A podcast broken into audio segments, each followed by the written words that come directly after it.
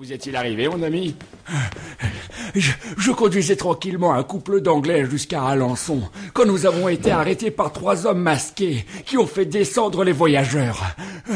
L'Anglais a essayé de se défendre et un coup de feu a été tiré. J'ai entendu des gémissements et des cris, mais je n'ai plus rien vu, car on me maintenait, la face contre terre.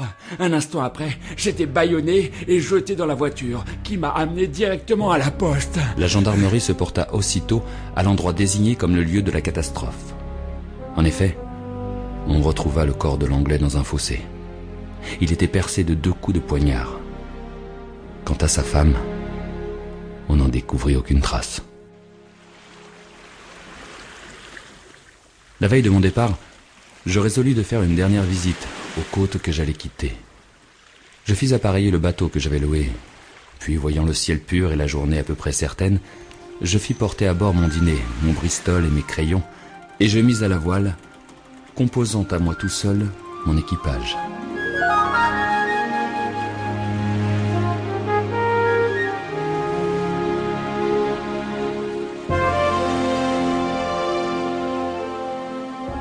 J'avais une petite barque de pêcheur à une seule voile. Je parcourais paisiblement huit ou dix lieues, puis tout à coup, le vent tomba et l'océan devint calme comme un miroir. À ma gauche, se dressaient les ruines d'une espèce d'abbaye attenante au château de Burcy. C'était un paysage tout composé. Je n'avais qu'à copier pour faire un tableau. Pendant que j'abattais ma voile, je sentis passer sur mon visage une de ces brises chaudes qui annoncent l'approche d'un orage. La nuit allait tomber.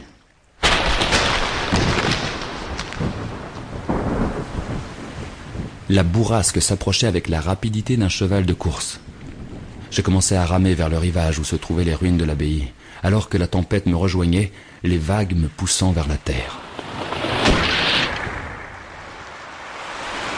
Ma barque accosta brutalement et la quille se trouva engravée.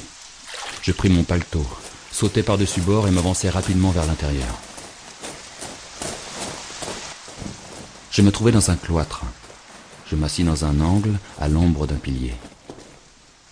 Mon hôtesse cette excellente Madame Oseret, avait eu soin de garnir les poches de mon paletot d'un petit pain et d'une gourde de rhum. À peine eus-je achevé mon souper que je sentis une douce chaleur renaître dans mes membres. Bientôt, je m'assoupis, bercé par le bruit de la mer qui venait se briser contre le rivage. J'ignore combien de temps je dormis, mais tout à coup. Oh une porte vient de se fermer. Serait-ce l'illusion d'un rêve ou bien... L'orage s'est apaisé. La lune éclaire les ruines de l'abbaye. Apparemment, je me trouve dans la chapelle. À ma gauche et à ma droite s'étendent deux corridors. Dans la muraille, cette porte que j'ai entendu se fermer. En face, je distingue un petit cimetière. J'étais seul sans armes. Une sévère prudence s'imposait. J'interrogeais les ténèbres des corridors, l'espace plus éclairé du cimetière. Il faudrait que j'aille écouter à cette porte. Quinze à vingt pas seulement m'en séparent. Maintenant que l'obscurité est profonde, je vais me hasarder.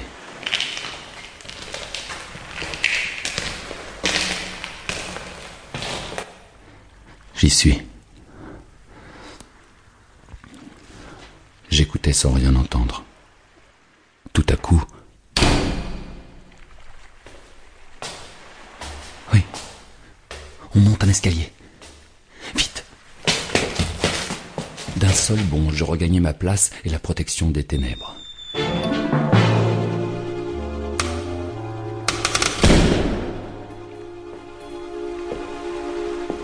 Je n'ai pas rêvé. Un homme pareil. Je vois son visage distinctement. Il entre dans le corridor.